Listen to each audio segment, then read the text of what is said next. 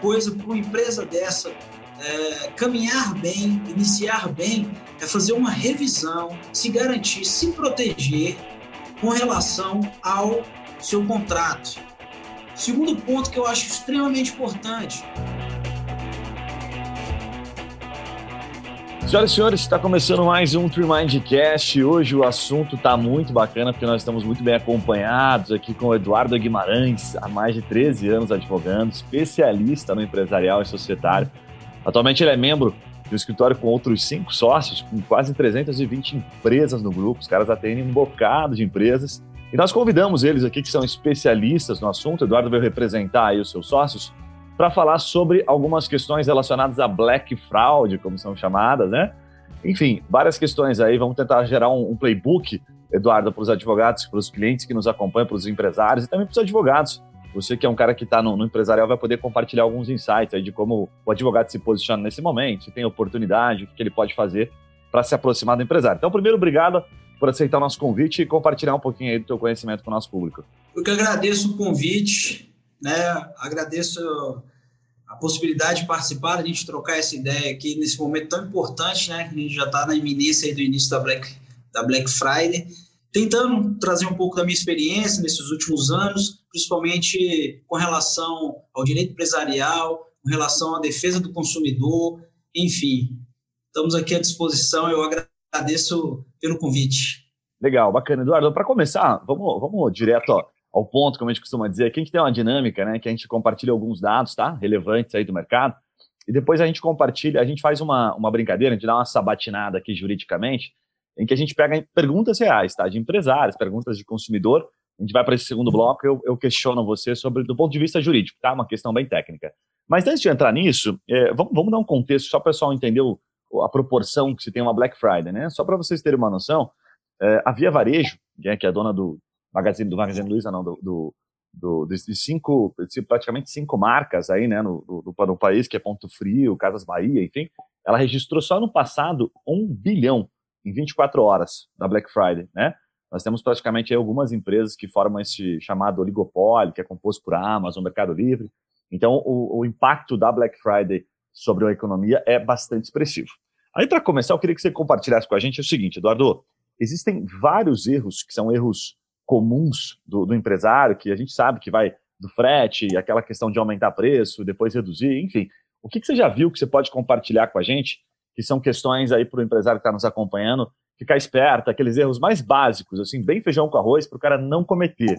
Assim, ó, se fizer isso aqui, cara, é cagada, não vá por essa linha que você não vai se dar bem.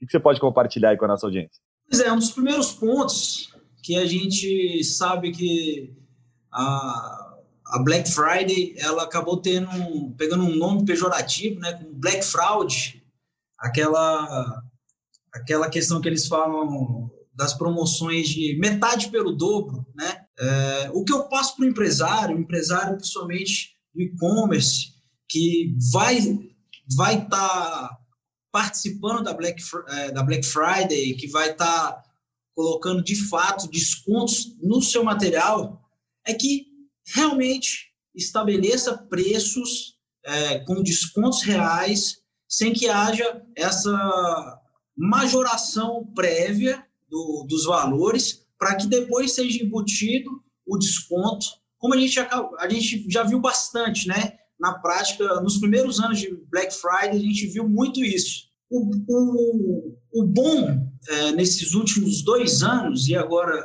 agora em 2020, é que as grandes empresas, as grandes redes, como você mesmo citou, é, elas estão fugindo dessa, desse tipo de problema, é, já não é tão comum, até porque o consumidor ele está muito esperto com relação a, a essas empresas, principalmente essas mais famosas, esses grupos empresariais que vendem no e-commerce, é, principalmente na época da Black Friday, ele, eles já estão assim, bem, é, bem conectados.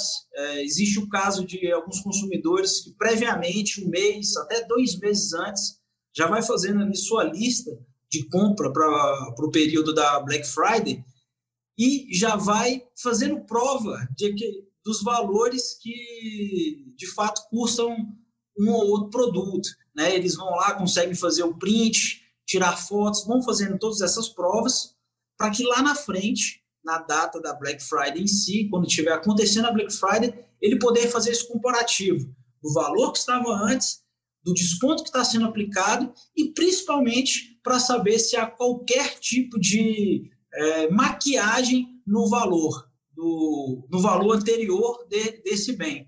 Então, o empresário que vai estar tá participando, é, ele não precisa é, utilizar esse expediente. Né? O, o, judiciário também, o nosso judiciário, ele já está bem, bem, como eu posso dizer, experimentado com relação a isso. E, é, a possibilidade. É ponto legal, Eduardo, você compartilhar com, com o empresário, porque muita gente que nos acompanha é, acredito que principalmente os menores desconhecem o que tem no judiciário por trás disso, né? Então, por exemplo, o que aconteceu no passado? Você tem algum caso que você lembra aí para poder compartilhar? Falar, cara, acontece isso aqui, isso aqui é real, a empresa é multada, a empresa é proibida de vender, ela se complica. Dá para você dar uma, uma noção um pouquinho melhor aí? Ah, na prática, nós temos aqui no escritório vários casos. Eu me lembro de pelo menos uns três, quatro, somente do ano passado, de consumidores que conseguiram fazer prova dos valores anteriores eu lembro de um bem específico, uma televisão, dessas televisões 50 polegadas, 4K, que o preço dela, dois meses antes do período da Black Friday, era de dois mil poucos reais. Quando estava se aproximando a Black Friday, o preço dela foi para 3.200 reais e depois foi jogado um desconto, tá? o, o, o suposto desconto de Black Friday, em que o, o valor retornou para esses mil reais. Ou seja, de fato, não estava sendo aplicado qualquer tipo de desconto. Isso foi judicializado por nosso escritório, além dos danos é, materiais, que foram todos revertidos, né, essa diferença de preço, o meu, o meu cliente ele conseguiu, à época, é, fazer o cancelamento desse contrato, receber todo o dinheiro de volta, e por ter sido frustrada a sua compra, e no caso concreto, no caso real específico, ele de fato passou por experiências desagradáveis no tratamento com a empresa, ele ainda conseguiu é, cerca de 3 mil reais de indenização por dano moral. E essa empresa também ela acaba sendo descredenciada. A gente hoje em dia possui uma série de sites que trazem, como Reclame Aqui, que trazem uma espécie de cadastro. Então, é muito importante para o empresário que ele esteja bem qualificado ali dentro da, do Reclame Aqui, por exemplo. Muitas dessas empresas vendem em, em, em plataformas como o Mercado Livre, e o Mercado Livre consegue fazer uma pontuação é, de credibilidade dessas empresas. Então, vale muito a pena a, a empresa em si praticar o, o real desconto nesse período de Black Friday. Legal. Você sabe que você falou do site, o Reclame Aqui, eu ouvi há pouco um podcast do CEO do Reclame Aqui, e eles lançaram uma plataforma chamada Confia Aqui, especialmente aí para o Black Friday. Eles estão monitorando já há alguns meses essa plataforma, né, através dessa plataforma, os preços. Então, está cada vez mais difícil, de fato, das lojas, aí, enfim, do, das empresas enganarem o consumidor, porque está todo mundo de olho, né? Como você bem colocou, basta um print, basta acompanhar e deve ter alguém de olho no seu negócio.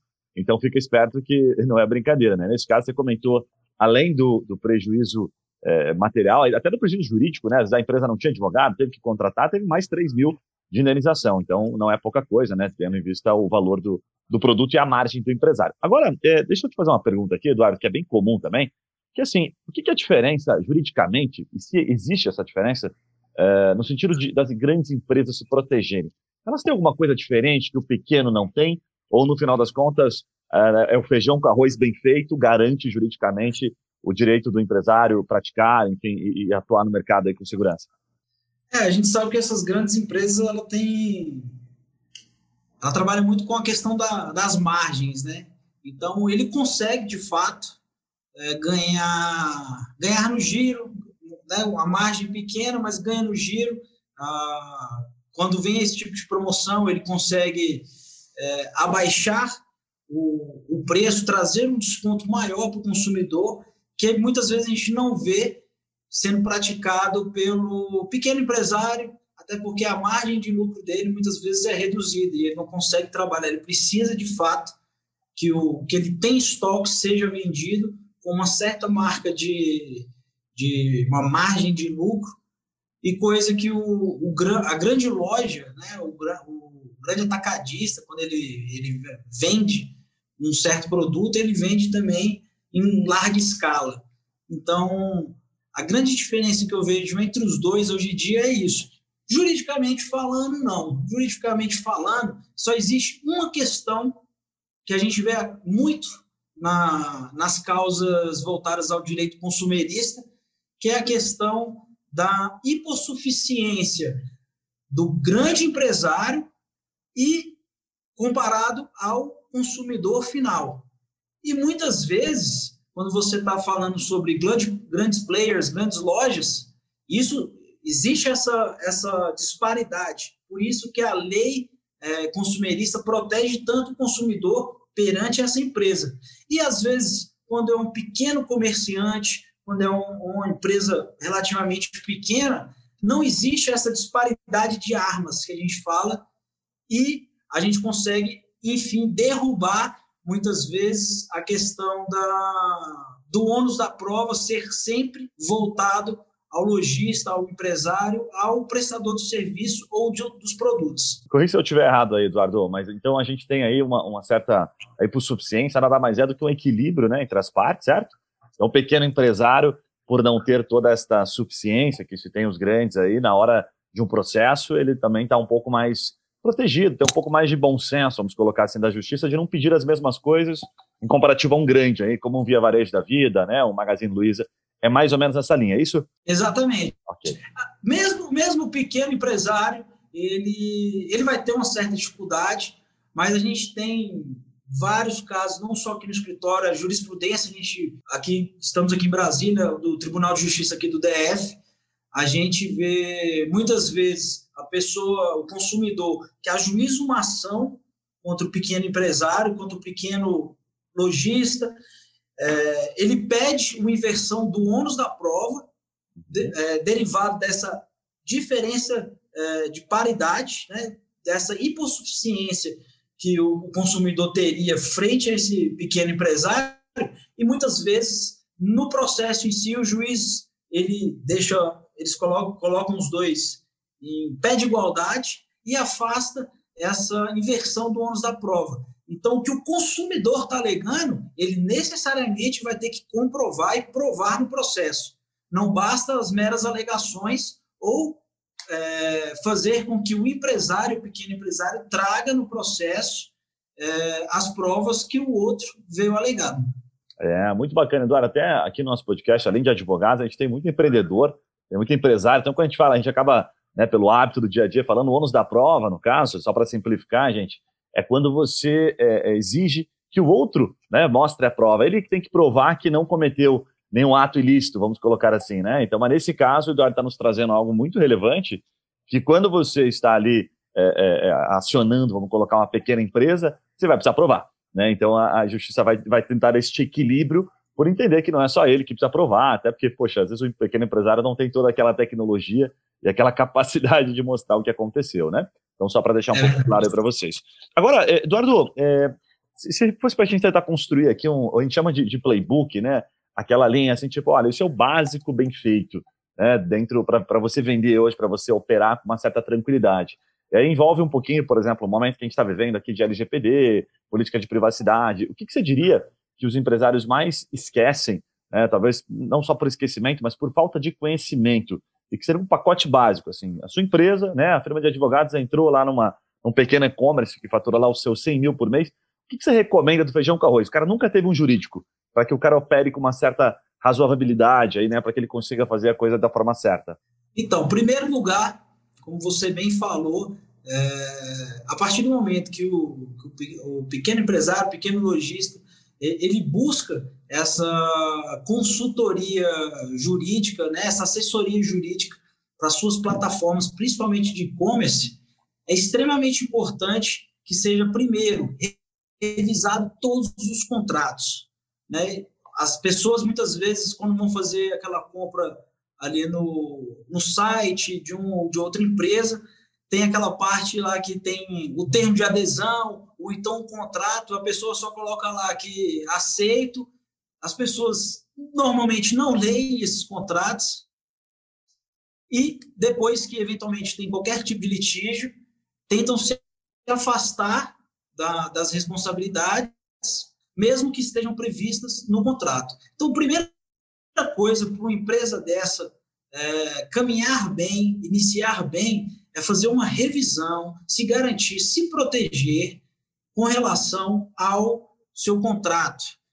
Segundo ponto que eu acho extremamente importante, a questão dos prazos de entrega. Montar um, um sistema de logística e de estoque também, para que não haja a possibilidade da pessoa vir a comprar é, na, no seu e-commerce, no seu site, e eventualmente não receber. Esse é um dos maiores problemas que acontece, principalmente nesse período de Black Friday. Né? As pessoas compram, estava disponível no site e acabam não recebendo, ou então há um atraso excessivo na entrega. É extremamente importante, eu passo isso para alguns é, clientes que eu tenho no escritório. Trabalhe com uma margem um pouco maior quando você for é, designar o seu prazo de entrega. Porque a gente sabe que ocorre eventualidades, quem, quem se utiliza dos correios para fazer as suas entregas, muitas vezes ficam é, de mãos atadas quando o correio está ou em greve ou, ou o próprio trabalho em si não funciona. Então, esse é um ponto extremamente importante. Legal, Eduardo. Terceiro ponto que eu vejo assim, terceiro ponto que eu vejo de extrema importância. Traga informações no seu site, no seu site de compra, informações claras, informações de fácil acesso, para que o consumidor não se sinta lesado posteriormente e venha questionar exatamente isso. Questões de devolução, de troca, todos esses prazos. É, muitas vezes, se a pessoa prefere parcelar sua compra em mais vezes, existe os juros aplicados e, e muito consumidor passa batido nisso. Então, traga suas informações bem, bem claras e bem acessíveis para que a gente não, para que o, empresário não seja pego com aquela situação de que as letrinhas é, pequenas, aquelas letrinhas que a gente muitas vezes vê no anúncio ou não vê, é, tenham trazido qualquer eventual prejuízo ao consumidor. Bacana, bacana demais. Eduardo, tem, tem um ponto legal que acho que vale a pena é, você discorrer um pouquinho, que é aquele fator da, da terceirização e da, da culpa, né? É muito comum, às vezes, o pequeno empresário, às vezes ele nem sabe, mas, ah, o correio falhou, ou o produto que eu, que eu vendia, um produto né, produzido por uma outra empresa, que eu te entreguei, o produto não tinha qualidade, o produto estava estragado. Então, dá uma noção clara de como a justiça entende essa terceirização da culpa, é, partindo daquele ponto, né, que primeiro é o empresário que paga aquela conta, ele vai cobrar do outro, ou entra todo mundo no bolo. Como é que funciona essa terceirização quando tem mais empresas envolvidas? Para o empresário ter claro isso, né? A nossa, o nosso direito do consumidor, o, né, o Código de Defesa do Consumidor, a jurisprudência dos tribunais relacionados ao direito consumerista, ele traz normalmente a responsabilidade subsidiária de todos que participam é, da venda. Ou seja, existe, por exemplo, no e-commerce, muitas vezes existe um determinado portal que ele só hospeda o anúncio de uma segunda empresa e depois dessa venda existe uma terceira empresa que vai fazer a entrega. Se nessa se dentro dessa escala houver o vício, a falha é, é, no serviço prestado ao consumidor, e o consumidor eventualmente venha requerer os seus prejuízos via judiciário, as empresas em si vão responder solidariamente. Não, não importa, é, de fato, para esse processo voltado ao consumidor, não importa de fato quem teve culpa. Até porque a culpa, é, nesse caso, é culpa objetiva. O que pode acontecer é o seguinte: se dentro dessa escala de várias empresas que participam da, do negócio né, em si com o consumidor, se eventual, nesse exemplo que eu dei, se eventualmente o problema foi com a transportadora, não foi nem com o portal que faz a venda, que anuncia, nem com, a, com a, o lojista em si que faz a venda se houver, de fato, uma condenação para que seja indenizado a, o consumidor, essa condenação, as três empresas serão condenadas de forma é, subsidiária. Ocorre que a empresa que eventualmente pagar, vamos supor, o portal, normalmente é o por, nesses casos os portais que anunciam, como o Mercado Livre, é, como o próprio Magazine Luiza está fazendo hoje em dia, ele vai, vai acabar respondendo, até por ser a maior empresa entre elas, só que lhe dá o direito de regresso, uma ação de regresso, que nada mais é do que entre esses três empresários, ele vai descobrir de quem foi a responsabilidade de fato e vai acioná-lo para que ele acabe custeando é, posteriormente, fazendo ressarcimento dessa condenação que ele sofreu. Mas a, a responsabilidade, de fato, é subsidiária entre todas as empresas que participaram da venda do produto ou do serviço. Perfeito, perfeito. É para a gente ilustrar aqui, para ver se ficou fácil, né?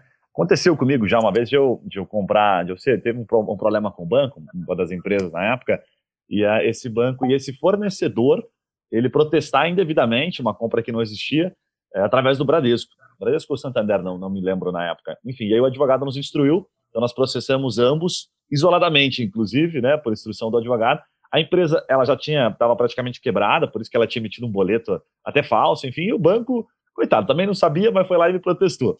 E aí, na época, eles foram condenados a pagar, né, então pagaram um bom valor lá de, de dano, é, e aí a gente entendeu isso, entende um pouquinho sobre isso, né? Então, é, simplificando um pouquinho do que você trouxe aqui, olha, quem puder pagar, geralmente, né?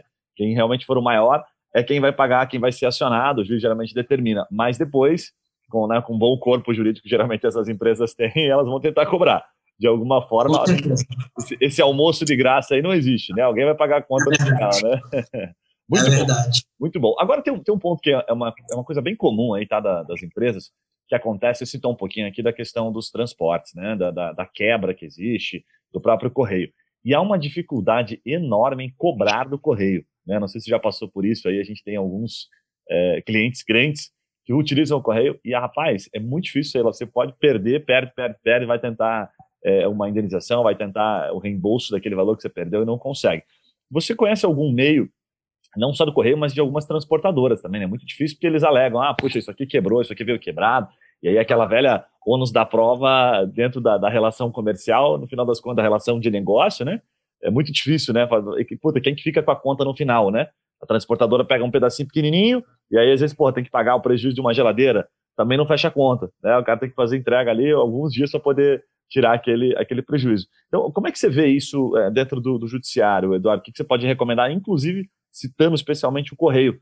Tem muita, muita reclamação e pelo que a gente vê e acompanha por experiência, pouquíssimos conseguem alguma coisa de volta. Você tem alguma experiência nisso? Tenho sim alguma experiência e como você mesmo falou, experiências ruins. De fato, acionar os correios, apurar essa responsabilidade é extremamente difícil. Esse sistema de logística que nós vivemos é, aqui no Brasil principalmente com os Correios que têm praticamente um monopólio com relação às entregas de correspondências, de materiais aqui no Brasil, é, acaba dificultando e essa responsabilização, mesmo que judicial posteriormente.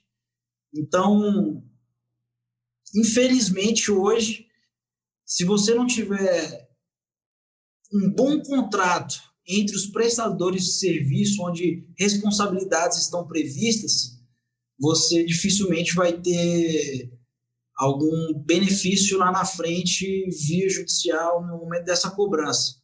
Eu acredito que, como se fala muito numa possibilidade de dos correios serem privatizados, de uma de novas empresas de logística, de entrega, de encomenda é, virem para o Brasil né, tornando um conglomerado maior, isso aí vai aumentar a competição, vai aumentar é, a, a, oferta de serviço e para o consumidor final isso vai ser excelente porque vai possibilitar que haja novas empresas, provavelmente acaba tendo redução de valores e a prestação do serviço é, de qualidade vai cada vez mais tomar frente com relação a isso. A nossa jurisprudência, de fato, ela dificilmente, é, ela, ela até condena e pune, por exemplo, os correios, como a gente está falando, mas para que você consiga alcançar é, de fato esse, esses valores, muitas vezes o prejuízo já foi feito e o processo não vai pagar ele. Tá certo. Então, na, na, sua opinião, não vale a pena processar o correio se você não tiver um, tiver com o pepino no correio, não vale a pena. O estresse é muito grande e não, não pega o dinheiro no final. Na verdade, na verdade, vale a pena, mas hum. é muito interligado com o tipo de contrato que você acaba fazendo com ele ou até com outros transportadores. Perfeito. Por isso que a assessoria jurídica para essas empresas é mais que necessário. A gente tem esse costume de de que só grandes empresas precisam de um corpo jurídico e isso, graças a Deus, está mudando no Brasil. Eu vejo, eu tenho, eu, como você falou no início, eu tenho aqui no escritório cerca de 320 empresas, entre microempresários, pequenos empresários, empresários de médio porte e grandes empresas. Só que eu vejo um movimento do microempresário, muitas vezes ele antes de abrir o negócio dele, ele já procura uma assessoria jurídica para ele começar com tudo redondo. E, e, passa muito por isso. Você, quando tem um corpo jurídico que possa revisar e fazer todo, toda minuta, todo o trabalho jurídico dos seus contratos, você fica mais resguardado. Então, nesses casos, provavelmente você vai conseguir sim o seu direito, tanto com relação a transportadoras e até mesmo com relação aos correios. Muito bacana, muito bacana. Você sabe que tem algo que é, que é comum é, no, no, empresarial, no empresarial, que geralmente os pequenos empresários, né, ou até mesmo os empresários de médio porte, que eles, quando pensam no advogado, eles pensam no advogado apenas para fazer contrato, pensam no advogado para resolver. Mas é um problema que já existe, né? Ainda a gente tem essa cultura no Brasil. E você aqui. Processo, né? É, é, a coisa já existe, já tem o um problema, ele vai atrás, né? Ainda estamos meio precários no, no consultivo, no preventivo, mas está melhorando bastante, está crescendo. Agora, o que falta um pouquinho, por exemplo, num podcast como esse, você está abordando vários outros assuntos que não estão só relacionados à questão jurídica, por expertise que você traz de outros clientes. Então, o cara que atende 320 empresas, ele tem expertise para compartilhar com, com o empresário coisas que o empresário não faz ideia, né? Fala, cara, não mexe com o correio, vai para cá, ó, vai com essas empresas aqui, porque essas empresas aqui têm um ponto, uma questão jurídica, que se acontecer lá na frente, a gente consegue te proteger. Então, a, a malandragem, que é a malandragem no bom sentido, a experiência, a bagagem que vocês têm, né? Vai muito além do jurídico. E é isso que às vezes falta. Né? Então, o advogado tem que sair do, do jurídico e falar, cara, vem cá que eu vou te dar uma visão diferente do negócio, né? Com essa expertise. Mas isso está começando a acontecer, o advogado não ser mais visto só como advogado, né? Mas está com o um pezinho dentro dos negócios aí, né? Muito bacana isso. Bom, Eduardo, tem um, tem um ponto que acho que é legal, que a gente entra aqui agora na, na, nas questões, nas perguntas efetivas mesmo, da forma como elas são feitas, tá? A gente chama esse bloco até de responde aí, é quando a gente pega lá as, as perguntas na íntegra e sabatina aqui alguns advogados. E tem algumas questões no direito, algumas bem simples. Eu gostaria que você compartilhasse as três principais, aquelas que tiverem em mente, tá? Que são as mais comuns e que às vezes o empresário não sabe. Por exemplo, né, tem o direito de arrependimento. Puta, isso vale durante a Black Friday? Não, muda. O cara consegue por exemplo, fazer lá uma, uma promoção, que é muito comum, né? Ele reduz o preço, ele joga na margem de custo e ainda o cliente tem o direito de comprar e devolver. Puta, será que está valendo isso nesses momentos, né? É, se isso de fato funciona. E as outras comuns, como tem aquela que de ele, de ele ter o direito dele exercido, né? Acabou o produto, mas está lá divulgado. É, ou o cara vendeu e não conseguiu entregar. Então, conta um pouquinho das mais comuns, assim, que podem gerar algum tipo de problema para o empresário. É, vamos, vamos lá, essa questão do direito do arrependimento. O nosso Código de Defesa do Consumidor, ele traz garantido que o consumidor, quando ele não faz a compra presencial, o que, que não é a compra presencial? É a compra feita pela internet, pelo telefone, como acontecia antigamente. Hoje em dia, praticamente é só a plataforma é, via internet, né? ou pelo seu, telefone, seu smartphone, ou pelo computador em si. Mas quando você faz a compra e ela não é uma compra de maneira presencial, independente de ter que motivar, você tem esse direito de arrependimento. Então, para o lojista que trabalha dessa maneira, que vende de maneira remota, que vende no seu e-commerce, que ele fique bem claro para ele, até porque hoje, hoje em dia isso já é extremamente batido. Alguns anos atrás a gente via mais práticas é, tentando afastar isso. Hoje em dia a gente sabe que é, que é pacífico. Se depois, se dentro de sete dias a pessoa quiser desistir, ele pode desistir da compra e ele vai ter que ser ressarcido de todos os valores, inclusive valores de entrega, de frete. Então, ao empresário, não adianta bater o pé. Se o cliente que comprou de maneira remota, né, de não, de não, não, não comprou de maneira presencial, se ele quiser se utilizar desse benefício de sete dias que a lei prevê, após a compra, ou então após o recebimento do produto, ele pode sim exercer esse direito de arrependimento. Isso qualquer produto, Eduardo? Qualquer tipo de produto, ou serviço, inclusive serviço. Perfeito. Capaz, isso judia do empresário, né? Ainda bem que isso não, não é, até para não, não, não botar medo em ninguém, né? Mas o empresário que nos acompanha sabe, né? É, ainda bem que nós temos mais bom senso, né? Mais pessoas com bom senso do que, do que o inverso disso. Então não é comum a gente ter isso, né? É, realmente o número de pessoas que devolvem assim de maneira utilizando da má fé é, são muito poucas, né? ainda bem. Por isso que a lei ela, ela dá essa condição, né? Porque ela entende que a gente tem um bom senso, né? O que mais que tem, Eduardo? Tem aquela questão do cumprimento forçado, né? O produto equivalente. Conta um pouquinho sobre isso. Pois é, isso aí já entra na parte do direito de troca, que é basicamente o quê?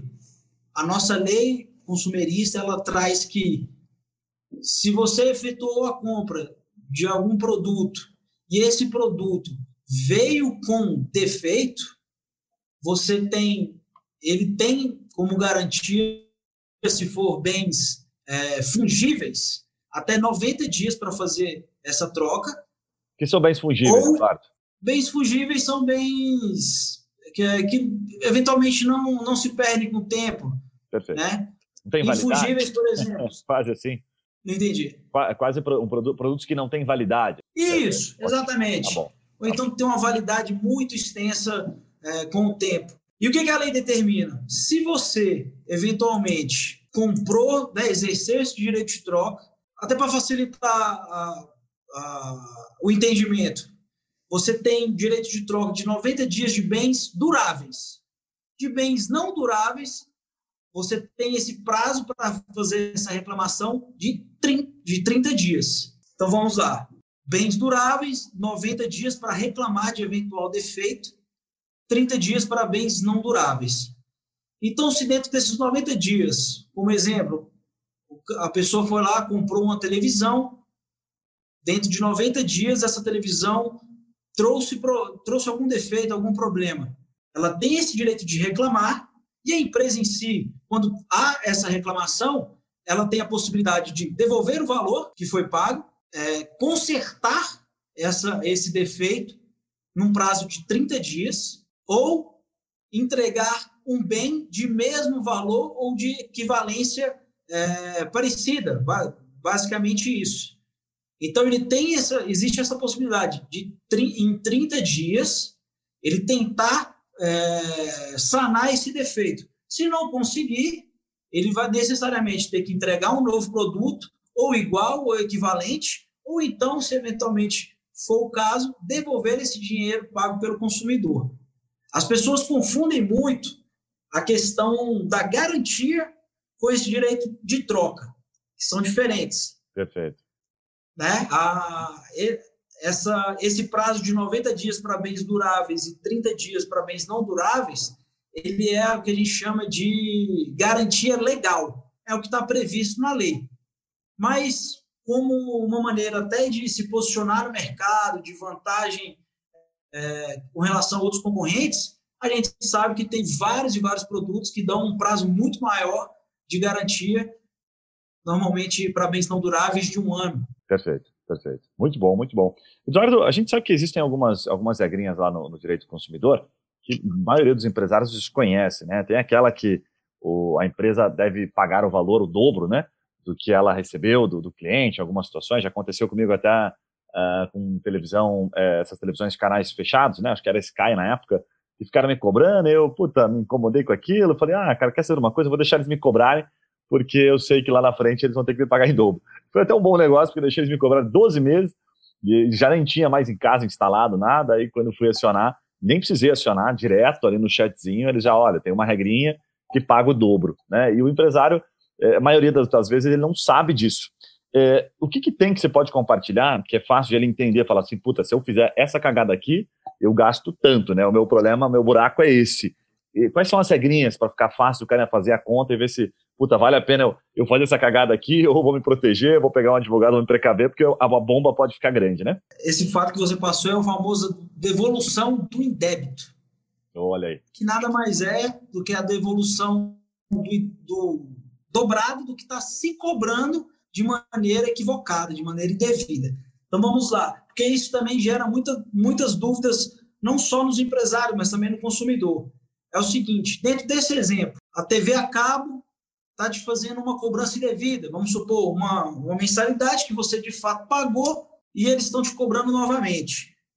Se você é, simplesmente não paga e essa e não paga essa fatura indevida e a cobrança permanece, isso te dá o direito de ajuizar uma ação e eventualmente apurar se há é, é, se houve em si dano moral ou não, se ensejou dano moral por conta, por conta dessa cobrança indevida. Tem muitas empresas que a gente sabe que, é, quando vão realizar a cobrança, somente desse tipo de serviço, ligam mais de 30 vezes, mandam mensagem, mandam e-mails, e isso pode ser considerado um constrangimento, previsto, inclusive, é, no Código de Defesa do Consumidor, que fala que não pode haver constrangimento no momento de uma cobrança. Perfeito. Agora, você, nesse mesmo exemplo, imagine que veio essa fatura indevida, você já reclamou administrativamente, só que com receio de você ter seu nome muitas vezes negativado nos órgãos de proteção do crédito, você vai e faz o pagamento dessa fatura indevida. A partir do momento que você fez esse pagamento, aí sim nasce o seu direito de devolução é, em dobro, né, da devolução do indébito. Então, se eventualmente você ajuiza uma ação contra essa empresa, prova que essa cobrança foi indevida e que você, mesmo sendo indevida, você pagou, você vai ter o direito desse valor em dobro. Uma cobrança, vamos supor, de mil reais, a, empresa vai acabar sendo condenada a pagar o valor de dois mil reais. E existe ainda uma última possibilidade dentro desses exemplos, que é o seguinte: é, na primeira opção, eu até falei que o caso concreto, no caso concreto, vai ser apurado se houve ou não, se ensejou ou não dano moral, né, pela cobrança indevida. Agora, se eventualmente essa cobrança indevida, além de tudo, além da cobrança em si, a empresa vier a negativar o consumidor, aí já é claro, em todos os tribunais do país, isso já é consolidado na nossa jurisprudência que a mera negativação indevida vai gerar dano, dano moral. Você não precisa nem comprovar que você passou por algum constrangimento ou qualquer coisa do gênero. Negativou indevidamente, o dano moral já está garantido. Então, o empresário ele tem que fazer esse cálculo. Quando, ele, quando a sua equipe de cobrança é, for realizar, ele tem que ter um sistema confiável para que se apure se os pagamentos é, foram real, de fato realizados, se a cobrança que está sendo feita, ela está sendo feita de maneira constrangedora ao, ao consumidor, e, em último caso, se esse consumidor teve seu, é, seu nome negativado nos órgãos de proteção de crédito. Conselho que eu dou para o empresário nesse sentido. Abra uma margem maior de negociação administrativa se eventualmente você vê que existe lá o seu passivo, antes de tomar medidas mais drásticas, como cobrança indevida ou até negativação, procure administrativamente, crie-se um departamento para que se apure se essa cobrança é devida ou não é, porque nos tribunais a gente sabe que vai vir o prejuízo ou da devolução em dobro ou da, de indenização pelo constrangimento da cobrança, ou, em último caso, se for negativado, vai ensejar o dano moral, vai ser aplicado o dano moral ao consumidor. Muito bom, muito bom, Eduardo. Tem uma, uma, uma pergunta aqui, inclusive, de um empresário de e-commerce que eu achei muito bacana, né? Que é, é quase uma pergunta com, com desabafo, né? Que ele fala assim, puta, é, quase sempre a gente perde, né? Ele colocou assim, ainda que o, às vezes o consumidor tá, não tem razão e tal, então ele fala assim, quando é que vale a pena, de fato, eu me defender juridicamente, né? É, porque tem empresa que, principalmente, não tem um advogado de partido, como é chamado geralmente, pessoal, que é aquele advogado que você paga por mês e ele te atende, não é, no determinado volume de processo, enfim, está sempre te defendendo. E mas você também tem as custas processuais, e aí lá na frente, como o Eduardo bem colocou, alguma coisa você vai acabar tendo de prejuízo.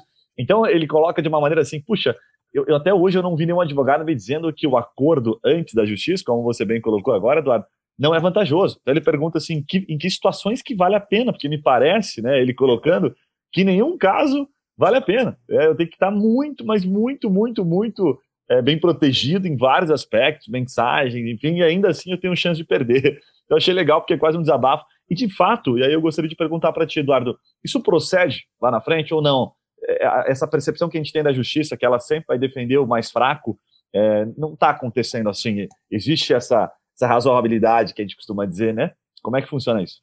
Olha, nos últimos cinco anos, a gente já começa a ver um movimento, não só na, nas questões de direito consumidor, como, por exemplo, no, no direito trabalhista, né, que houve uma, uma mudança na legislação, porque, de fato, consumidor e trabalhista era só porrada no empresário. Hoje em dia, a gente vê um pequeno movimento é, ao contrário com relação a isso. Então, se o empresário ele minimamente tiver uma organização para que não gere qualquer tipo de problema na prestação do seu serviço, ou então na, presta, na, na venda do seu produto em si, para ele é extremamente viável, no momento de uma eventual judicialização, buscar um acordo, buscar um acordo com o consumidor para que não gere nele prejuízos maiores. A gente passa, a gente vê, principalmente com o pequeno empresário, que um processo para ele muitas vezes traz um prejuízo enorme, às vezes até inviabilizando a, a sua atividade. Grandes empresas, a gente sabe que existem já um é, corpo jurídico imenso, cuidando de todos os pontos. É, já existe um estudo do risco da atividade, do que pode vir a ser judicializado ou não. Então, o grande empresário ele está de certa forma resguardado. Perfeito. Já o pequeno, até o médio empresário, ele tem que ter uma consciência de que necessariamente ele precisa de uma assessoria jurídica, porque empresa nenhuma hoje em dia consegue crescer, virar grande player, se não tiver uma assessoria jurídica ali, como você mesmo falou, um contrato de partido, uma advocacia de partido, para que seja apurado todo o risco da atividade judicial dele, né, para ver onde ele consegue minimizar as suas perdas, porque eventualmente é praticamente impossível, dada as benesses que a lei é, consumerista traz ao consumidor. Legal demais, legal demais. Tem até um ponto legal, Eduardo, que é, raramente né, a gente aperta aqui os advogados, é, a gente sempre ouve o depende, porque faz parte da, né, do, do, trabalho de vocês, enfim, depende de vários fatores, a gente tenta arrancar como empresário mas uma resposta, um número, né, alguma coisa mais próxima para ele ter, fazer conta, né, para simplificar, porque se a gente ficar só no depende, os empresários não conseguem calcular e não conseguem tomar uma ação.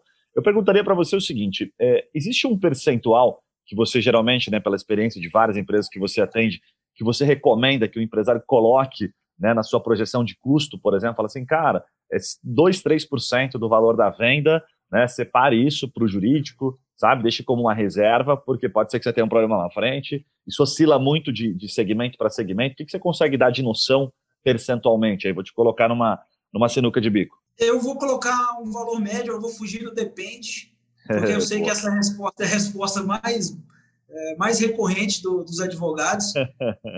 É, existe sim uma flutuação dependendo do, do tipo de comércio, do tipo de, de o modelo de, de empresa que a, ou de, de ramo também que o empresário tem, mas eu penso que pelo menos 4% do produto vendido, dos valores do produto vendido, ou então do próprio, do próprio serviço a ser prestado, se for possível, porque a gente sabe que tem muitos casos que a margem é muito pequena, mas falando isso para o empresário médio aqui no Brasil, tente tirar pelo menos 4% para eventual prejuízo que pode vir lá na frente. Muito bom, muito bom. Direto, é assim que a gente, que a gente gosta, muito bom.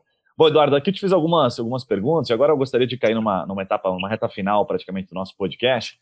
E como é, depois vocês vão ver aqui, eu vou pedir para o Eduardo deixar o, o Instagram dele, ele também é uma referência em marketing jurídico, o cara tem mais de 700 publicações, mais de 20 mil seguidores, enfim, ele faz um trabalho super legal lá no Instagram, depois eu vou compartilhar aqui na descrição para você acompanhar. Aí eu vou te perguntar o seguinte, Eduardo, como a gente tem aqui, além de empresário, a gente tem muito advogado que nos acompanha, tem advogado que está começando, tem advogado que já, já está começado há alguns anos, mas às vezes está mudando de segmento, está tentando se posicionar melhor. E a primeira pergunta que eu queria te fazer é o seguinte: você que já está há algum tempo aí na, na, na, na batalha, dá para o advogado jogar dos dois lados numa situação como essa, no, no, no seu posicionamento, né? Nas redes sociais, dá para ele torcer para o Corinthians e para o Palmeiras? Como é que ele faz? Ou ele, ele fala mais com viés para empresário, fala mais com viés para consumidor? O que, que você recomenda em termos de posicionamento? Olha, esse posicionamento digital, principalmente quando o advogado ele quer fazer a sua captação, aquela captação que é devida, né, que é muito produção de conteúdo, ele ele se posicionar dos dois lados, dificilmente ele vai ter sucesso na empreitada dele, porque isso aí acaba trazendo é, aquele advogado generalista. A gente sabe que hoje em dia é extremamente importante a gente se posicionar no nicho, muitas vezes num subnicho, é, eu atuo basicamente é, em direito societário, dentro do direito empresarial, direito societário, e para pessoas físicas, eu trabalho com o planejamento sucessório, mas através de holdings familiares, ou seja, através de uma empresa. Então, se conecta de certa forma. Para o advogado que quer se posicionar, para advogado que quer se posicionar, e hoje em dia isso não é mais uma tendência, isso é uma necessidade. Né? A gente vê demais as pessoas falando, e isso eu incluo a advocacia, que quem não está no meio digital, quem não está nas redes sociais, não está no mundo. Né? Toda a maneira que as pessoas. Isso foi acelerado demais com a pandemia, a maneira que as pessoas se relacionam, não só com o seu consumidor, com o consumidor não só com vendas, a maneira das relações em geral, ela vai se tornar cada vez mais digital. Então, para você, advogado, advogada, que quer se posicionar, é, principalmente nas redes sociais, é necessário que você saiba um time, um nicho, um subnicho que você vai estar tá trazendo informações, trazendo, produzindo conteúdo, porque senão você vai ser, vai, vai esbarrar naquele generalista e o generalista, hoje em dia, a gente sabe que dificilmente ele vai, vai lograr êxito aí na, na empreitada dele. Hum, muito bom, muito bom, Eduardo.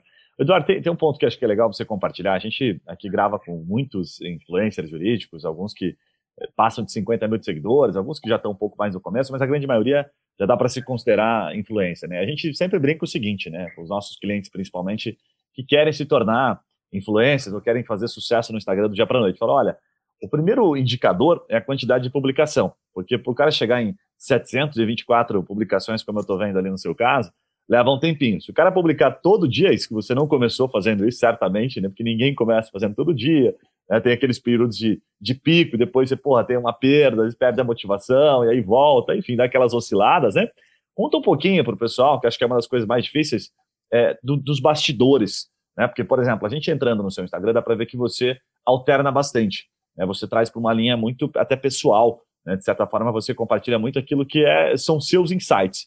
Isso é muito difícil terceirizar, que é o que a gente fala para o advogado. Falou, cara, se você quer fazer, construir algo, tem que ser seu. Né? Não dá para você terceirizar e pedir para uma agência fazer as publicações. Então, o que, que você pensa disso?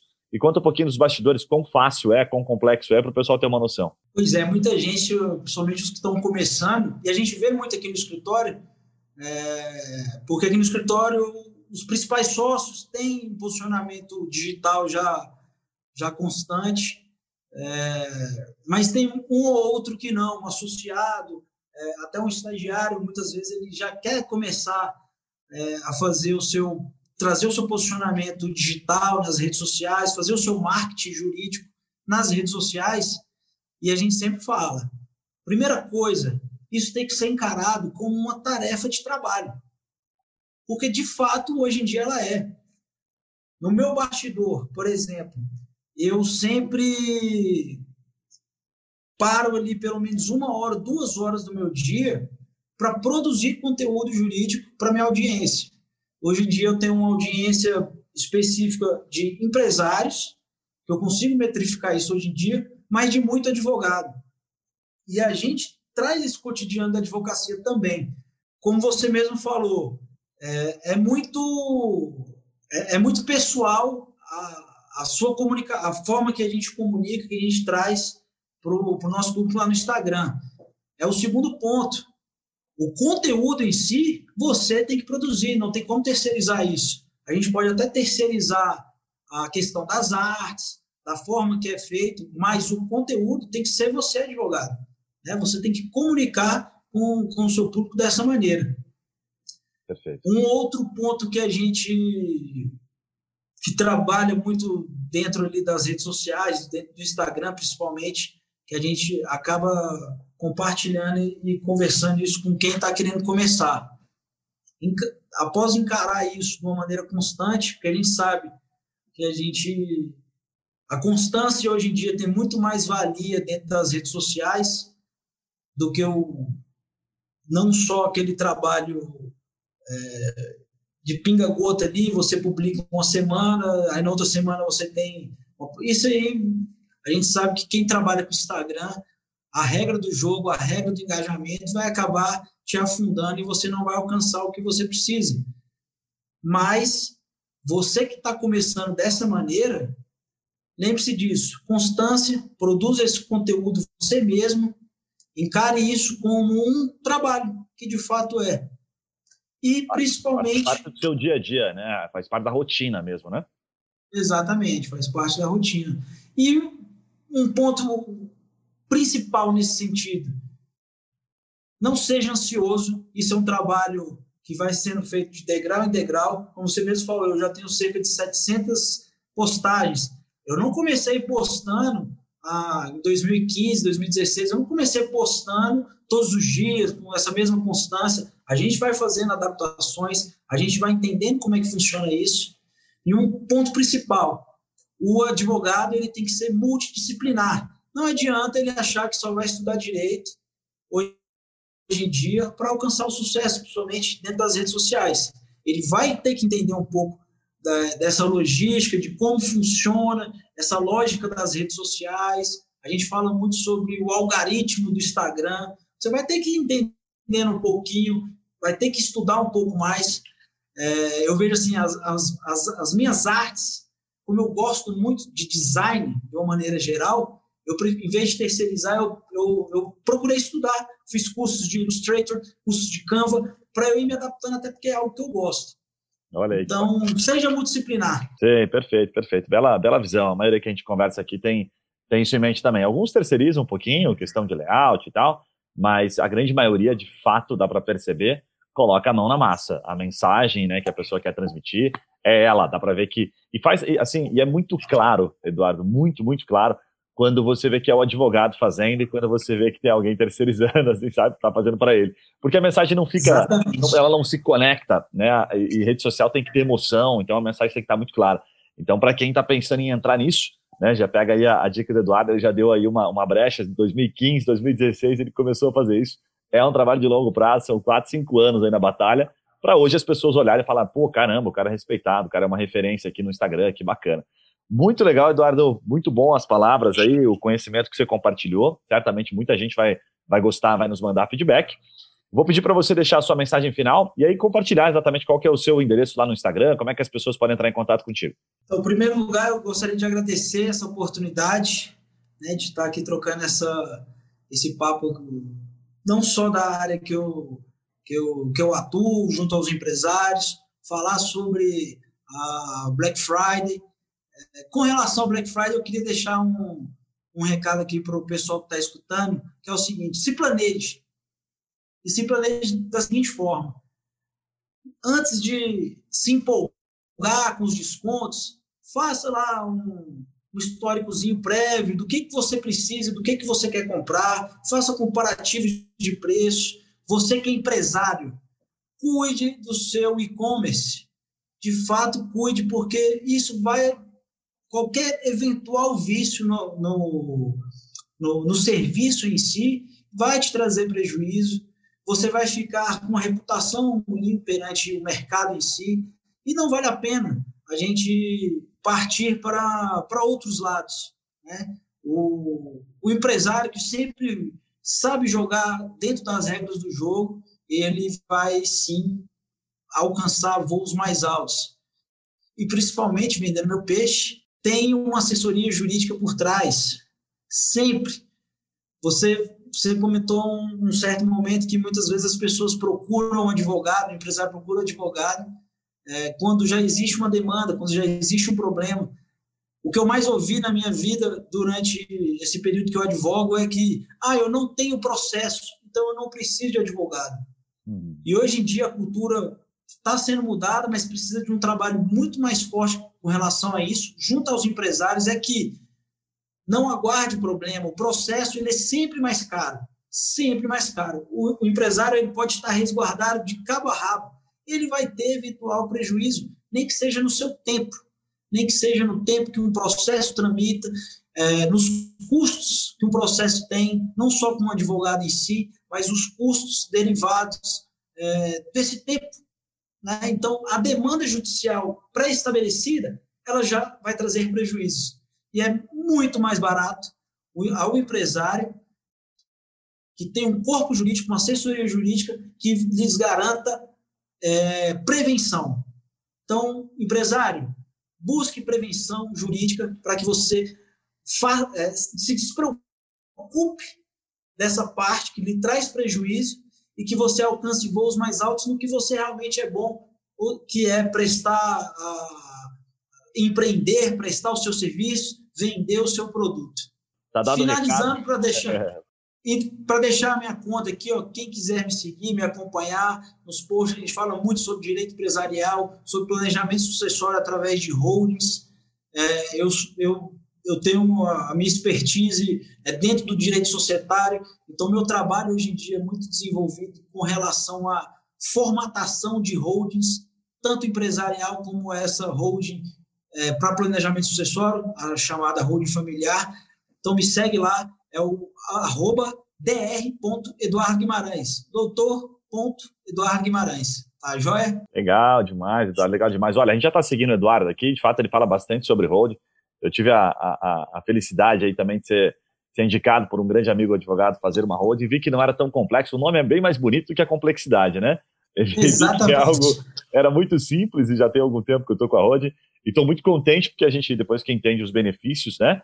E, e, você realmente fica muito mais seguro. Você protege sua família, você dá aquela blindada no patrimônio da forma correta e no momento certo. Não dá para fazer hold depois que o bicho pegou, porque aí é cagada total. Então entra lá porque deu para ver que o Eduardo realmente é especialista nisso, a gente tem acompanhado ele aqui, tem muita coisa boa. Eduardo, mais uma vez agradeço aí o teu, todo o teu feedback, todos os seus insights aí que foram compartilhados, certamente muita gente vai gostar. E para você que está nos acompanhando aí, que ainda não segue aqui o nosso Spotify, por gentileza, não esquece, clica lá no seguir, se você está vendo isso aqui pelo YouTube, esse videozinho, ou algum corte aí do Eduardo, não deixa de seguir a gente, porque a gente está tá sempre trazendo, agora a gente está com a meta de três episódios por semana, então a gente está falando sobre vários assuntos que estão em alta, assuntos que são polêmicos, sempre trazendo, como fizemos hoje, um, um expert para falar sobre esse assunto, né? Para compartilhar não só a questão de jurídica, né, simplificando, desmistificando todas aquelas questões que são complexas para nós, aí, réis mortais, mas também para dar insights para você que é advogado de como se posicionar nesse mercado, enfim, sair um pouquinho da casinha. Então, muito obrigado por nos acompanhar até aqui. Um abraço e a gente se vê no próximo podcast. Valeu, Eduardo. Um abração. Valeu, um abraço, pessoal. Até mais.